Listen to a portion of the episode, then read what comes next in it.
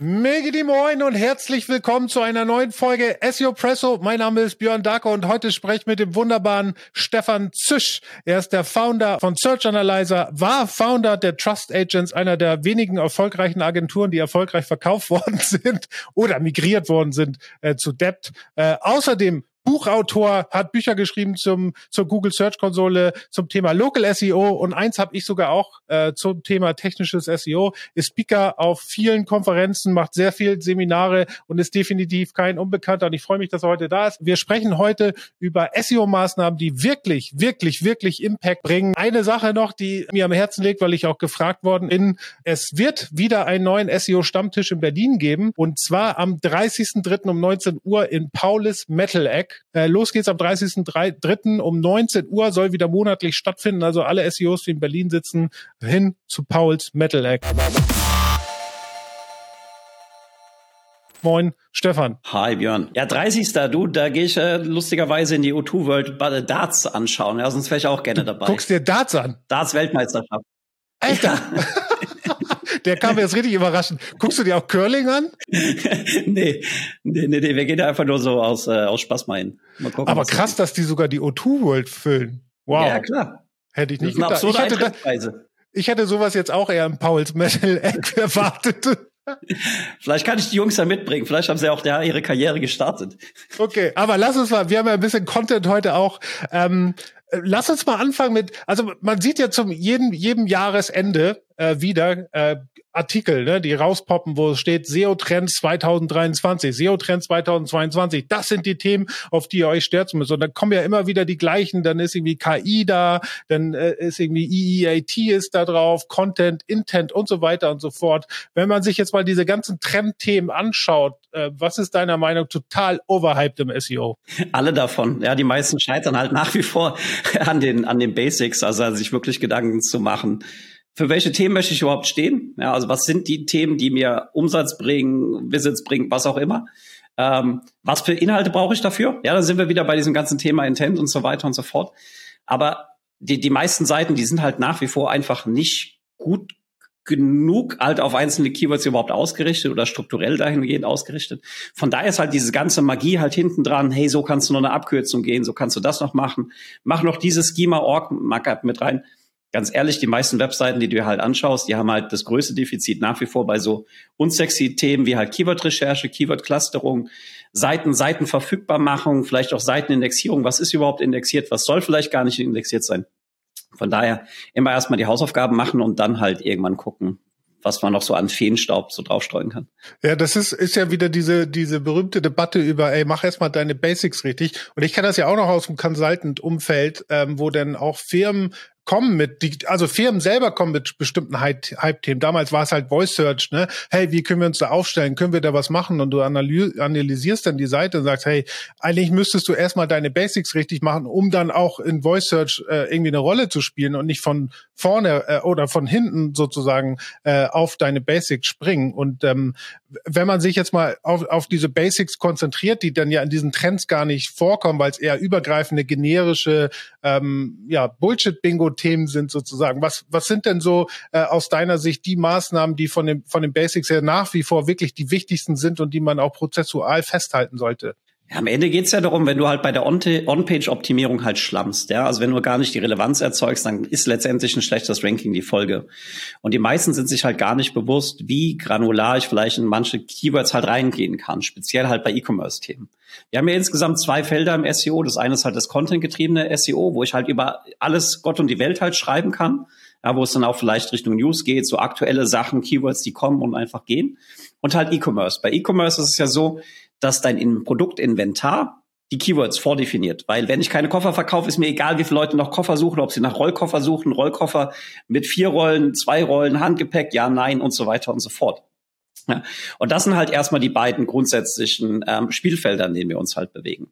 Und ähm, im E-Commerce SEO muss ich dann halt genau hinschauen und halt sagen, was sind die Produktgruppen, mit denen ich halt stark bin, wer ist mein Wettbewerber, wofür kann ich überhaupt auch gefunden werden und habe ich dafür für die Sachen, die halt wichtig sind, überhaupt entsprechende Seiten.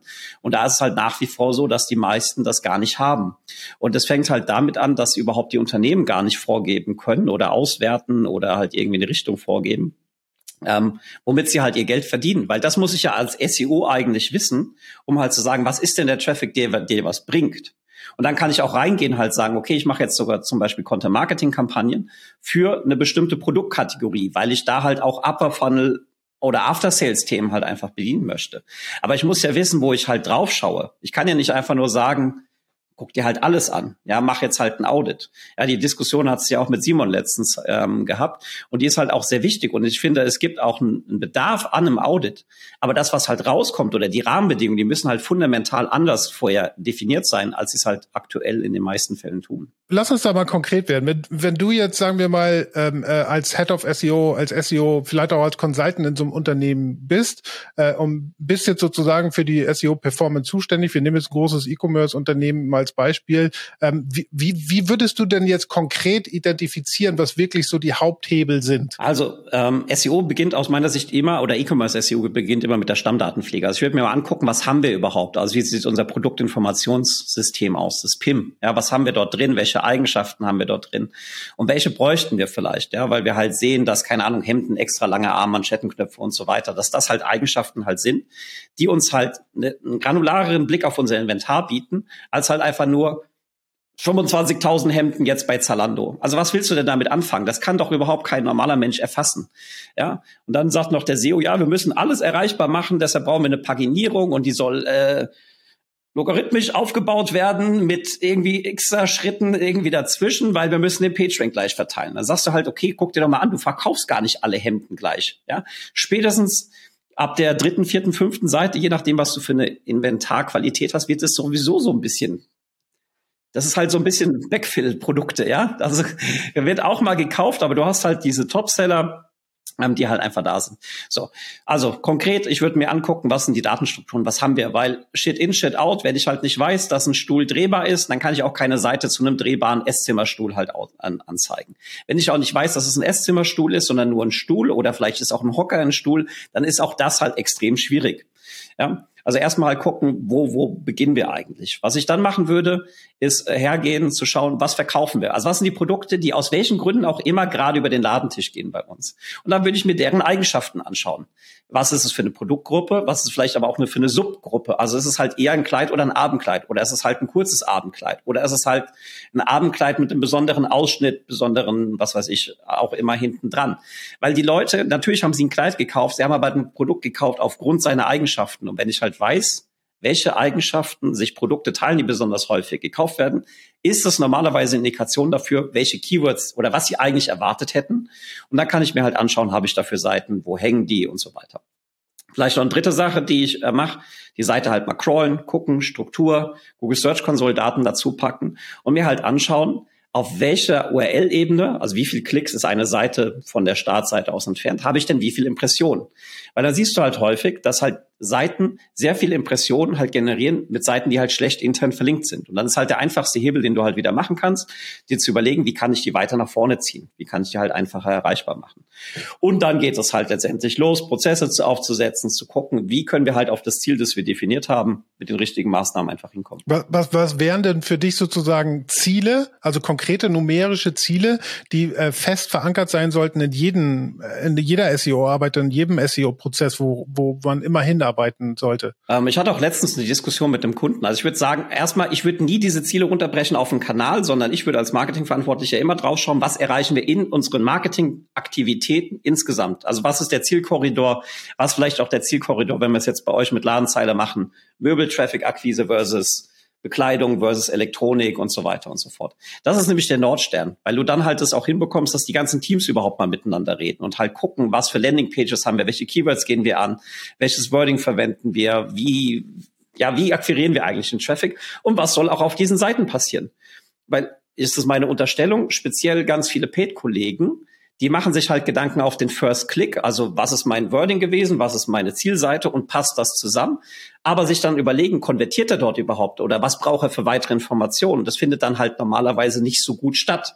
Und wenn du halt jetzt zum Beispiel hergehst und sagst, keine Ahnung, mal was mit Winterjacken. Ja, ist ja immer noch aktuell saukalt. Ja, gestern noch Schnee hier irgendwie runtergekommen in Berlin. Ähm, wenn du halt irgendwie weißt, okay, es suchen Leute nach Winterjacken, aber die suchen auch nach Wasser, äh, Wasser abweisen oder eine bestimmte Wassersäule sollen die halt haben oder mit Kapuze, ohne Kapuze. dann mach doch vielleicht auch sowas irgendwie sichtbar als CTA, weil es halt gar nicht nur darum geht, du hast diesen Filter irgendwie auf der Webseite nach so einer keine Ahnung, das erlebe ich häufig, so eine SEO 1.0 Logik. Ja, ich habe ja eine Seite zum Thema Winterjacken. Dass da vielleicht aber Sommerjacken drauf sind, weil halt irgendjemand die Produkte falsch verteckt hat, das guckt halt wieder keiner nach. Oder dass die Seite halt aussieht, als ob halt die komplette Welt schwarz ist, weil halt es einfach dasselbe aus irgendwelchen Gründen haben halt alle schwarzen Jacken halt aktuell einen hohen Sales Rank. Oder du schaust dir deine Jackenkategorie an. Was packst du auf die Jackenkategorie drauf? Sind das alle Jacken oder macht es auch Sinn, da Saisonalität reinzubringen? Da sind wir halt ganz, ganz stark bei so Produktentwicklungsthemen und gar nicht mehr so beim klassischen SEO. Aber ich würde halt sagen, auch der SEO soll halt, halt draufschauen, was ist denn auf diesen Seiten drauf und was ist denn der nächste Schritt, der halt darauf folgen kann. Also was könnte vielleicht ein Refinement sein, was besonders viele Leute halt einfach gerne tätigen würden. Zum Beispiel halt ähm, ein Bürotisch höhenverstellbar, nicht höhenverstellbar. Macht es halt Sinn, oben unter der Headline gleich zu sagen, hier direkt Einsprung, höhenverstellbare Schreibtische. Ja, und nicht halt sagen, okay, jetzt finde mal die Filter und dann sind die Mobile irgendwie wieder in, was weiß ich, musst du aufplappen und so weiter. Ähm, Nee, sondern halt wirklich, macht es doch den Leuten so einfach wie möglich. Das eigentliche Ziel, was sie halt im Kopf hatten, was sie aber vielleicht nicht gesucht haben, sondern sie haben halt ein generisches Stellvertreter-Keyword gesucht, dass sie dieses Ziel einfach erreichen. Ja, da sind wir auch, auch beim Thema interne Verlinkung. Also wir, wir nennen es bei uns äh, äh, Automated Text Smart Filter, so nennen wir es, aber das ist genau das, was du beschreibst. Geht ganz, ganz wunderbar von der Hand, ne, vom, vom, vom Mund, also sehr gut. Von der Zunge, ja. Äh, aber das sind genau die, ne? Above the Fold, der, der, der Nutzer lädt eine bestimmte Kategorie sagen wir jetzt mal Tische und kriegt sofort äh, Filter angezeigt, die eigentlich interne Links sind, wo er runter äh, kombinieren kann. Ne? Dreh, Stehtisch und so weiter und so fort. Ähm, und interne Verlinkung ist ja auch etwas, was ja eigentlich äh, von, aus meiner Sicht zu den Basics gehört, aus meiner Sicht auch immer wieder, jedes Jahr immer wieder diskutiert wird. Ähm, ist es aus seiner Sicht etwas, was wirklich, wirklich den großen, großen Needle Mover im SEO darstellt? Ist auf jeden Fall einer. Also der, der, der größte Needle Mover ist immer die Relevanz. Also wenn du es nicht hinbekommst, eine relevante Seite überhaupt online zu stellen und da halt auch keine Duplikatsprobleme halt zu haben, das ist halt letztendlich immer noch der Killerfaktor an sich. Ja, weil wie gesagt, wenn du keine Seite hast zu grün samt ähm, Esszimmerstühlen, dann wirst du dafür auch nicht gefunden. Dann kann es halt sein, dass deine Esszimmerstuhlseite, weil das Wort grün auf der Seite noch vorkommt, dafür gefunden wird. Das ist aber halt eine suboptimale Nutzererfahrung, weil er kommt dann auf die Seite, dann sind die gold, rot, blau, aber halt jedes 27. noch grün. Da kannst du vielleicht an manchen Stellen sagen, ja, okay, muss er sich halt zusammenfiltern und so weiter. Aber da sind wir ja wieder bei dem Thema Prio, weil wenn ihr halt sagt, Stühle ist uns super wichtig, hohe Marge, hoher Deckungsbeitrag, hohe CPCs, was auch immer die Bewertungskriterien sind, dann sollte ich halt diese Keywords nehmen und dann halt entsprechend auch eine Keyword-Recherche halt reingehen und mir halt überlegen, was sind die Themen und welche Zielseite mappt denn dagegen? Ja. Und das passiert halt bei den meisten nicht. Und meistens gewinnst du ja, also wir können ja auch insgesamt mal draufschauen, die meisten Seiten, die haben A, überhaupt gar keinen externen Backlink. Also wenn du es auf einer einzelnen Adresse halt anschaust, du rankst dann halt für die grünen Samtstühle, rankst du ohne einzelnen externen Backlink. Das geht einfach rein über die internen Links. Und dann ist halt, manchmal reicht ja auch sogar nur einer, weil du halt das Dokument halt bist, das halt Google kennt, dass es halt indexieren konnte, das es halt auch inhaltlich gut findet, dir vertraut. EEAT, ja. Ähm, und deshalb halt sagt Ladenzeile, das passt schon, die werden da was Sinnvolles halt anbieten. Aber manchmal musst du halt auch einfach nachsteuern. Und das ist halt immer so absurd, dass du halt Kunden fragst, wofür wollen sie stehen, dann sagen sie das. Also guckst du das auf der Webseite an, dann ist es aber 23 Klicks irgendwie versteckt. Dann kannst du halt sagen, ja, okay, wenn ich jetzt durch Zufall auf die, auf die Seite gebeamt werde, baue ich auf der Startseite ansteige und ich soll dieses super wichtige Produkt, wo ihr der absolute Marktführer seid, finden und ich muss dafür drei Klicks, vier, fünf Klicks machen und dann ist es noch verlinkt mit den Worten hier. Und dann heißt die Seite halt einfach nur Tische, Schrägstrich, Wohnzimmer, Schrägstrich, Shopname, dann brauchst du ja nicht wundern, dass deine Relevanz für Wohnzimmer, Tische oder Stühle, weiß nicht, was ich jetzt gerade gesagt habe, dass die halt niedriger ist als halt von einem anderen, der halt sich da mehr äh, Mühe Mühe halt drum gegeben hat. Du hast ein Stichwort gesagt, nämlich EEAT, Experience, Expertise, Authority and Trust. Google hat ja erst kürzlich ein E davor geschoben. Und ich, ich finde, also ich finde es super wichtiges Thema, weil es halt ein ganzheitliches Thema ist. Ne? Auf der anderen Seite ähm, sehe ich aber, die meisten SEOs ähm, haben wenig Einfluss eigentlich darauf, das Ganze mitzusteuern, weil halt Branding, weil halt Produkt, weil halt UX, weil halt Content teilweise ja gesplittet ist in größeren Unternehmen und du sehr, sehr wenig Einfluss darauf hast. Du müsstest ja im Prinzip all diese ganzen Bereiche vor, denen vorstehen und dann eine, äh, eine Roadmap für alle zusammen machen. Passiert ja aber meistens gar nicht. Das heißt, du hast halt sehr, sehr wenig Einflussgröße. Das Einzige, was du aus meiner Sicht machen könntest, ist im Prinzip ja ein politisches Spiel. Ne? Also du musst halt diplomatisch sein, die Leute zusammenholen, mit denen darüber sprechen und so weiter. Jetzt diese Wichtigkeit, die es hat, versus den Aufwand, den du betreiben musst, damit du wirklich, wirklich auch einen guten EEAT Score oder Bild oder wie auch immer man das sagen will, abgeben willst, ist ja sehr, sehr minimal. Lohnt es sich denn da wirklich, die, den, den Aufwand zu betreiben als SEO? Du kannst es halt ja eigentlich nicht nicht machen, ja. Also ähm, Weißt du, es geht ja dann um Expertise, um Autorität. Das hat wieder was mit Backlinks zu tun, mit Markennennung, mit Suchnachfragen nach deiner Marke, mit Marketing, mit deiner Markenwahrnehmung. Bist du gut, bist du schlecht? Ja, also du kannst ja dich da vor überhaupt gar nicht verstecken. Aber natürlich macht es halt Sinn, jetzt zum Beispiel auch Keywords nicht nach so einer 0-1-Logik wieder anzuschauen und zu sagen, ja, da habe ich denn was für, sondern gegen wen konkurriere ich dort eigentlich? Und habe ich vielleicht auch die, ähm, die Sortimentstiefe? Also die richtigen Produkte, die richtigen Marken zeige ich dir halt auch an, um da halt überhaupt gefunden zu werden für die ganzen Sachen. Und das ist halt nicht nur getriggert über Suchvolumen, Keyword, Difficulty und sonstigen Krempel, sondern es beginnt ja letztendlich mit dir, mit deinem Produkt, mit deinem Produktauswahl. Und es macht halt auch Sinn, dass diese ganzen Informationen über was sind Suchtrends, welche Kategorien steigen halt ein, zum Beispiel auch an den Einkauf zurückgehen. Ja, weil wir hatten auch E-Commerce-Kunden, die hatten halt in einzelnen Kategoriesegmenten irgendwann keine Produkte mehr, weil halt einfach da nichts nachgekauft wurde. Wir hatten aber Traffic dafür.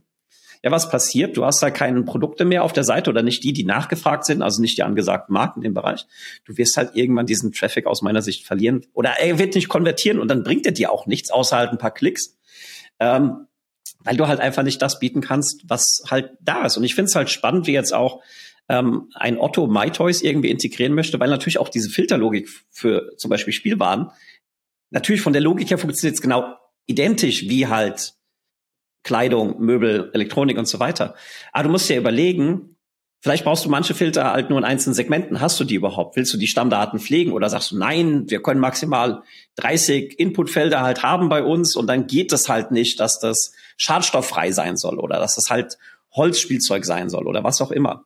Und da geht dir natürlich dann als Generalist an manchen Stellen halt auch einfach diese bessere Nutzererfahrung halt flöten, weil du halt einfach sagst, nee, es muss zu unseren Prozessen passen. Keine Ausnahmen, sorgt für Fehler, da, da, da. Und dann hast du halt wieder als Spezialshop Vorteile. Ja? Mein, mein Beispiel, was wir jetzt ja im Vorgespräch auch hatten, ich habe, ähm, ich ziehe um, suche halt neue Tische und da kann ich bei manchen Shops nur sagen, alle Tische, alle ähm, Schreibtische über einen Meter, aber ich habe einen bestimmten Größenbereich, Korridor, den ich halt nur einhalten kann in meiner Wohnung. Das geht nicht. Was muss ich machen? Ich muss im Zweifelsfall jedes Produkt aufrufen, weil sie nicht mal die Maße auf der Kategorieseite anzeigen und dann halt gucken, passt das? Ist es zu tief? Ist es nicht zu tief? Bei mir ging es speziell um die Tiefe. Was wird mir angezeigt? 120 mal 70. Ja gut, dann weiß ich halt in dem Fall irgendwie 70 ist die Tiefe, das passt. Manche haben das aber halt gar nicht. Da steht dann irgendwie 1,20 Meter Tisch oder halt nicht das Material oder halt sonstige Sachen, die für mich gerade an der Stelle interessant sind, die fehlen halt einfach. Und ja, man kann sich dann halt argumentieren, das ist noch Aufgabe des SEOs, da halt drauf zu gucken. Ich würde sagen, ein Stück weit schon. Aber am Ende ist er halt letztendlich vor allem Querschnittsdisziplin andere Leute in die Lage zu versetzen, SEO mitzudenken, weil dann kommen halt letztendlich gute Ergebnisse am Ende des Tages raus. Hundertprozentig bin ich vollkommen bei dir. Und du hast wieder ein schönes Stichwort genannt, was ähm, auch äh, eigentlich seit Jahren totgeredet wird, aber für mich auch ein entscheidender Faktor ist, wenn es darum geht, Autorität ähm, äh, zu bemessen bei Google und das sind Links, ne? externe Links, Linkaufbau. Und ähm, wie gesagt, seit Jahren wird ja versucht, das ganze Thema totzureden, ob jetzt getrieben von Google oder oder auch von von anderen SEOs. Ähm, äh, was ist dein, was ist deine Einschätzung und deine Erfahrung? Ist Links noch immer sind, ist Linkaufbau noch immer relevant oder auch ein total überschätztes Thema? Ja, was sagen wir? It depends. Also am Ende eigentlich brauchst du immer im SEO die Skalpell und nicht die Hammerarbeit. Ja, also natürlich manchmal musst du halt einmal gucken, was hast du für Strukturen, wie bauen wir alle Seitentitel beispielsweise auf. Aber am Ende geht's halt darum, wirklich sehr fokussiert unter einen, einen bestimmten Seitenbereich unter das Brennglas zu legen und sich zu überlegen, was muss ich denn da machen? Woran fehlt's mir? Fehlt's mir an Autorität? Ist der Content nicht gut genug? Habe ich Duplikatsprobleme? Whatsoever. Ja, also diese ganze klassische SEO-Checkliste. Und da ist natürlich auch der Bereich Off-Page ein Faktor. Ja, ich würde immer erstmal versuchen, Seiten aufgrund von internen Signalen zum Ranken zu bekommen. Wenn ich es aber halt nicht hinkriege, dann schaue ich mir das an. Vielleicht das auch noch, was macht man? Vielleicht auch bei so einem Audit mal gucken, was sind denn überhaupt die top extern verlinkten Seiten oder was sind die top intern verlinkten Seiten und auf was verlinken eigentlich die? Oder gibt's die überhaupt noch? Was hat vielleicht der Kunde auch an Kampagnenwebseiten von früher da draußen rumkräuschen? Ich bin beispielsweise jetzt stolzer Besitzer einer ehemaligen Keyword-Domain einer Marke, die halt diese Domain gedroppt haben. Die hat noch schöne Backlinks. Ich sage jetzt nicht den Namen. Ähm, die gehört jetzt mir. Was mache ich damit? Ich schieb die halt dorthin, wo ich halt möchte und mache damit halt, was ich will. Oder baue halt die Seite halt wieder neu auf. So, und sowas passiert halt relativ häufig. Ja, dann gab's halt, was weiß ich, Machen wir jetzt SEO-Stammtisch. Das war ja, Entschuldigung, Entschuldigung, Stefan, das war ja früher eine gängige Methode, Domains zu kaufen, auf denen vielen Backlinks drauf waren sie dann umzulenken auf deine eigene, ne? Wäre das sozusagen noch. Aber das passiert ja heute auch noch. Du hast ja diese Fälle in den USA, wo auf einmal Seiten anfangen für die ähm, Gesundheitsthemen zu ranken, die halt irgendwie peripher oder sehr genau was mit Gesundheit zu tun hatten keine Ahnung, was weiß ich, machst du halt irgendwie Männergesundheitskampagnen, Webseiten der Bundesregierung, so. Die hat halt Backlinks quasi von allen Ministerien, ja, das ist eine autoritäre Domain. Irgendwann kann es halt sein, dass die droppt. Dann nimmst du die halt wieder online und packst da irgendwas drauf. Das wird vielleicht auch nur ein paar Wochen funktionieren, aber es funktioniert halt einfach. Weil halt auch Google gar nicht so schnell ist, dann halt zu kapieren, was da halt irgendwie da ist. Oder diesen, diesen Score halt zu bewerten und halt zu überlegen, ist es vielleicht überhaupt noch das gleiche Thema? Oder guck dir diese ganzen gehackten Seiten an, wo halt irgendein Schund-Content draufgeschmissen wird. Und dann fängst du auf einmal halt an mit deinem ähm, eigentlichen, was weiß ich, mit der Feuerwehr-Webseite fängst du halt an, für Pornobegriffe zu ranken, weil die halt auf einmal auf deiner Website ist. Jetzt kommt dann wieder der SEO, ja, das ist ja da was mit Autorität zu tun. Nein, meistens geht's halt ganz plump darum, vertraue ich erstmal der Webseite, gar nicht so sehr an dem Thema, sondern vertraue ich der Webseite insgesamt und bitte sie mir Dokumente an zu einem bestimmten Thema, wo ich mal ausprobieren möchte, ob die halt auch gut ist. Ja, also wenn du halt guckst, wie viele Seiten gehackt werden dort draußen, da hast du dann auf dem evangelischen Frauenbund hast du halt irgendwelche Verhütungsmittel da drauf rumkleben. Ja?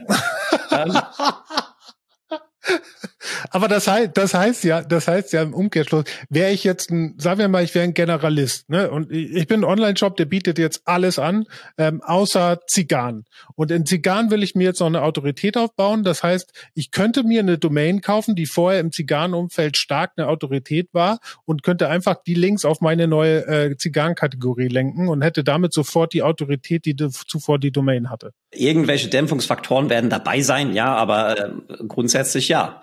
Ja, also es gibt ja genug Marken, die sich umbenannt haben. Machen wir es jetzt halt mit äh, unserem Freund Norm beispielsweise, wo aus Go Euro Omio halt geworden ist. Ja, und ja, natürlich verschwindet da dieses Keyword. Oder ähm, aus Premiere ist Sky geworden irgendwann. Und dann ist aus Sky Ticket ist Wow geworden und keine Ahnung, keiner versteht's mehr. Und es hat 25 Namen. Oder aus Google Business, Google Local wird Google Business Profiles und dann wird wieder Google Plus Local. Und dann gibt's noch Google Maps Profile Manager, whatever. Ja, also da passiert ja relativ viel, wo halt sich komplette Namen ändern und da ändern sich URLs. Also zum Beispiel google.com slash maps oder halt irgendwas anderes. Oder es sind halt komplett eigenständige Domains gewesen, wie halt jetzt, was weiß ich, Google Maps.de oder so. Ähm, und natürlich, die haben halt ihre Signale. Die Signale sind ja auch noch aktiv. Ja. Und dann ist ja nur die Frage, was auf diesen Seiten halt drauf. Und wir müssen ja auch verstehen, dass Suchmaschinenoptimierung gar nicht statisch ist, sondern es geht ja immer darum, was ist der aktuelle Status auf einer Seite, die Google kennt. Und natürlich, du könntest jetzt hergehen, Björn, und sagst dann halt einfach Ladenzeile, das heißt jetzt Amazon. Ja, und dein Keyword ist jetzt Amazon im Seitentitel.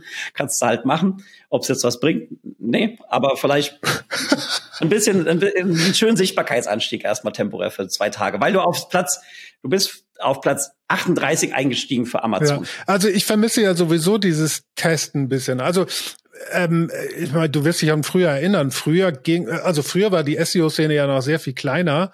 Ähm, als ich ange, äh, ich habe ja noch später angefangen als du, 2011 oder so. Da warst du ja schon längst Profi. Ähm, aber da, da war es noch sehr überschaubar. Auch wenn du auf Konferenzen gingst, waren immer die gleichen Leute zu sehen. Es war sehr überschaubar, die gleichen Leute, die Blogposts geschrieben haben. Und es war sehr viel Testing. Also Leute haben sehr viel ausprobiert und haben das dann geteilt. Ne? Und das, also äh, ich finde es toll, dass die SEO-Industrie so groß und auch so professionell geworden ist, ist ja, keine Ahnung, zehnmal so groß wie noch vor zehn Jahren äh, gefühlt.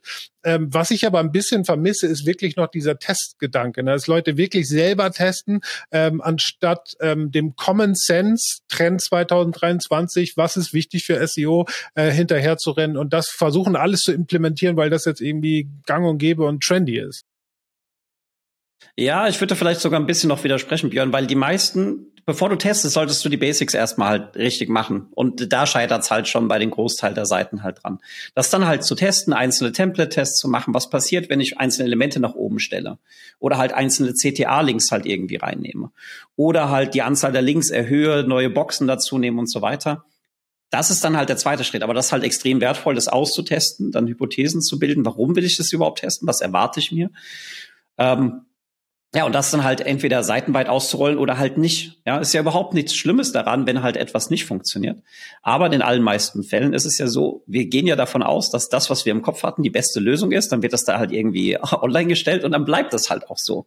Dann hat sich irgendwann jemand den Farbton, die Farben, die Größe, die Platzierung der Filter, die Reihenfolge der Filter, ist das alphabetisch, ist das nach Priorität, ist es im Filter nach Priorität sortiert? Versteht das überhaupt irgendjemand, nach was das sortiert ist?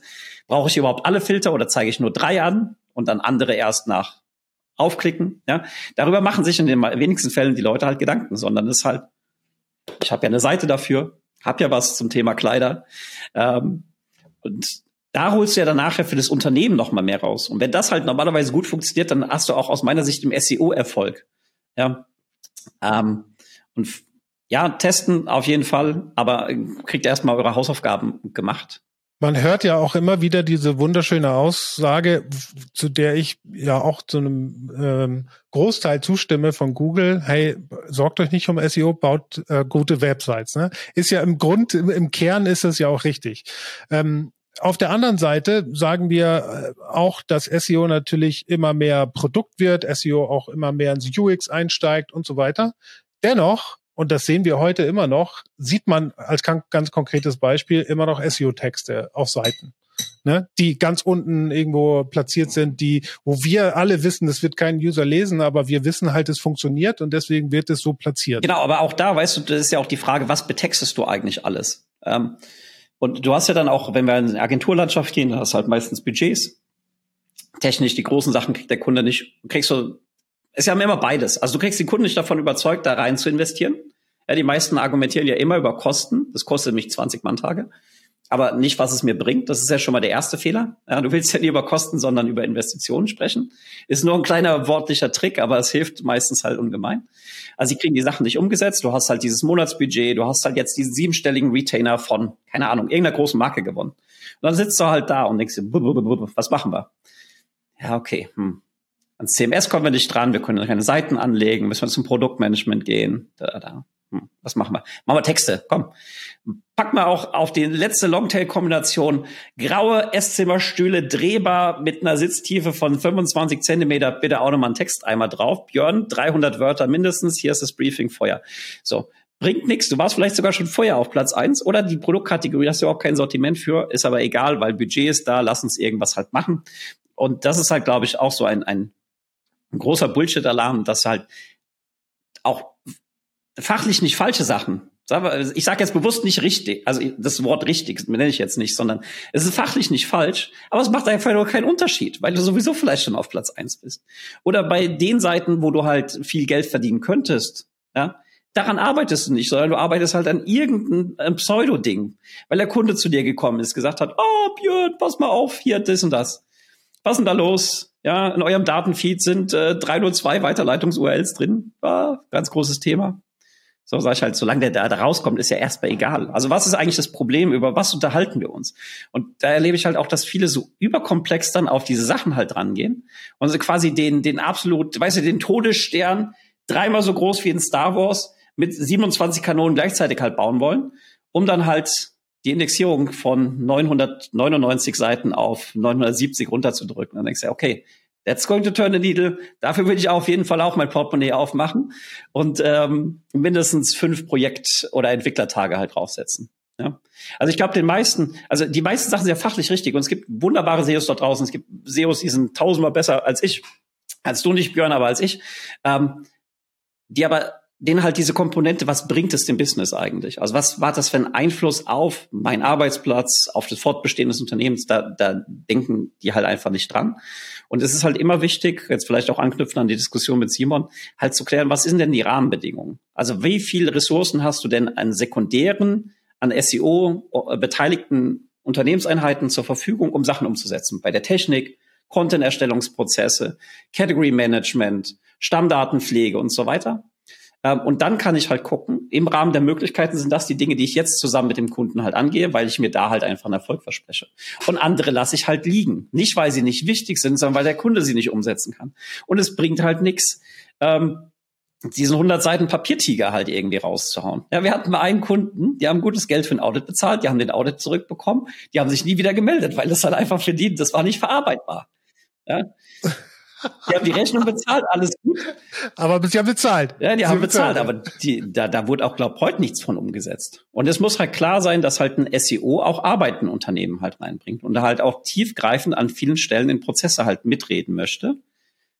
Klammer auf, wenn man es halt kann, weil es gibt ja auch die SEOs, weil es gibt die SEOs, die wollen halt einfach Excel-Liste, 5000 Zeilen, irgendwas, API-Anbindung, dies, das, noch hier SERP-API reingemacht, dann noch hier URL-Inspection-API, dann noch die API reingedrückt, dann noch hier die Scores so mit dazu.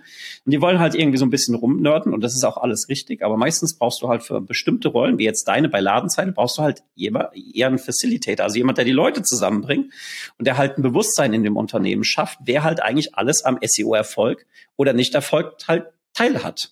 So. Ja, den, den Excel Master habe ich trotzdem in meinem Team, aber den musst du dann einstellen. Aber äh, ich finde es genau richtig, was du sagst. Und ich weiß gar nicht, wer das mal gesagt hat. War es der Ander Palau? Den hatte ich auch mal im Podcast. Ähm, und der hat gesagt, es bringt halt nichts, ne? wenn du wenn du ein Arschloch bist. So hat er es gesagt. Und ich fand die Aussage ganz gut. Wenn du ein Arschloch bist, kannst du der beste SEO sein wird dir nichts bringen. Insbesondere dann nicht, wenn du in-house irgendwo arbeitest, weil du hast die politische, du hast die diplomatische Rolle, du hast keinen Einfluss, also du hast im Prinzip keinen direkten Einfluss auf alles, was im SEO wichtig ist. Und deswegen musst du die Leute zusammenholen, facilitaten und musst ähm, äh, auch Impact äh, klar machen und musst denen auch klar machen, was es jetzt bedeutet, wenn wir X nicht machen, aber Y dafür und so weiter. Und genau, das, manchmal braucht es halt auch einfach einen guten Manager, mit ein bisschen SEO-Verständnis äh, als diesen Hardcore-SEO. Ja, ich habe ja auch gar keinen Schmerz damit, zu einem Kollegen zu gehen und sagen, zu sagen, kannst du mir bei der Sache halt irgendwie helfen? Da kannst du mir jetzt hier ein Data Warehouse irgendwie bauen, wo ich auch sagen würde, es müsste gar nicht die Aufgabe des SEOs sein.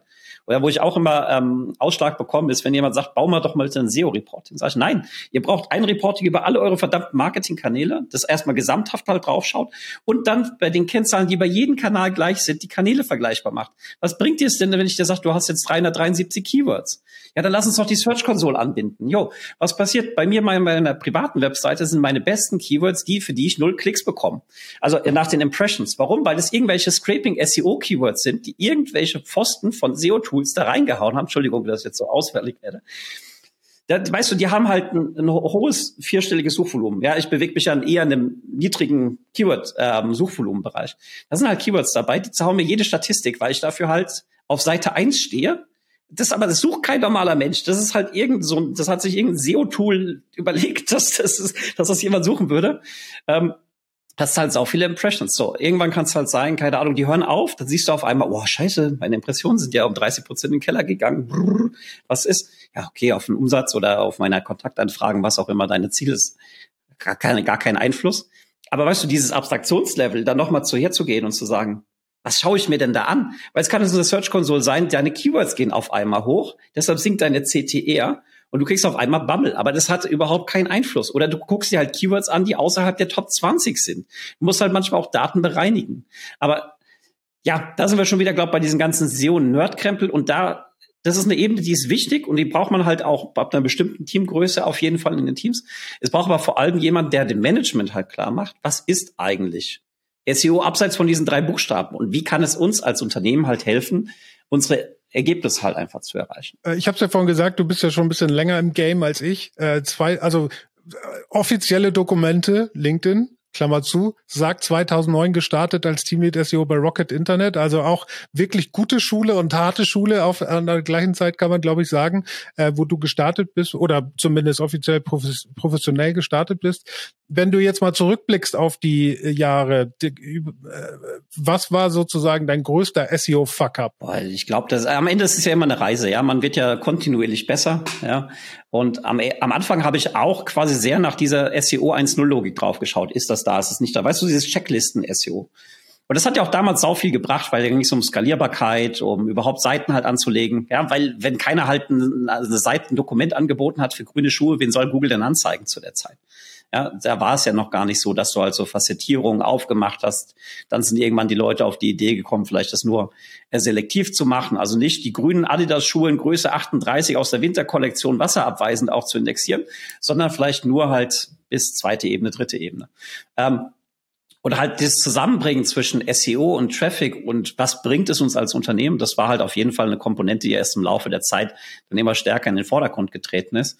Von daher, wenn jetzt jemand aus dem äh, aus der Folge halt mitnimmt, hey, okay, lass mal da drauf schauen, lass mal wirklich fragen, womit verdienen wir unser Geld, was sehen wir vielleicht auch als Wachstumsmöglichkeiten, ähm, welche Keywords gehen denn hoch, wie ist denn unser Inventar, haben wir die angesagten Marken überhaupt bei uns, wenn nein, warum nicht? Ich glaube, da steckt halt so viel drin, was halt über dieses reine, ich schaue mir jetzt Sistrix an, andere SEO-Tools an, halt einfach hinausgeht und da kannst du halt dann einen echten oder noch einen zusätzlichen Mehrwert für so ein Unternehmen einfach schaffen. Und ansonsten, ja, keine Ahnung, weißt du, Sachen, Konfigurationsfehler irgendwie. Oder manche Sachen auch einfach zu überkompliziert halt angegangen. Dass du halt dich so sehr auf eine Richtung fokussierst und halt sagst, so muss es umgesetzt werden. Und dann gibt's halt auch eine andere Lösung dafür. Ja, und das kommt dann halt einfach mit, mit, mit der Erfahrung. Auf, auf der anderen Seite, äh, was war bisher so der, dein größter Wow-Effekt, wo du dachtest so, wow, das hätte ich jetzt nicht gedacht? Und was hast du da getan? Vielleicht sogar letztens, ja, ähm, bei einer Affiliate-Webseite wirklich auch ein bisschen mehr dann in so Content investiert und dann auf einmal siehst du halt wirklich krasse Sprünge. Ja, also es funktioniert halt nach wie vor, wo ich jetzt nicht gedacht hätte, dass das halt bei der Domain so einen Unterschied halt macht.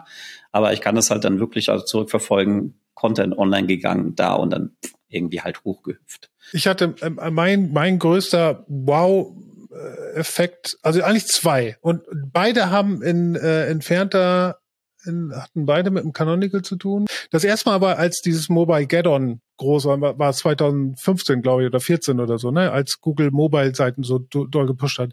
Und da hatten wir damals bei Ricardo eine M-Seite, Mobile, also M.Ricardo, Mobile.Ricardo, ich glaube, wir hatten noch iPhone.Ricardo, Android.Ricardo und so weiter.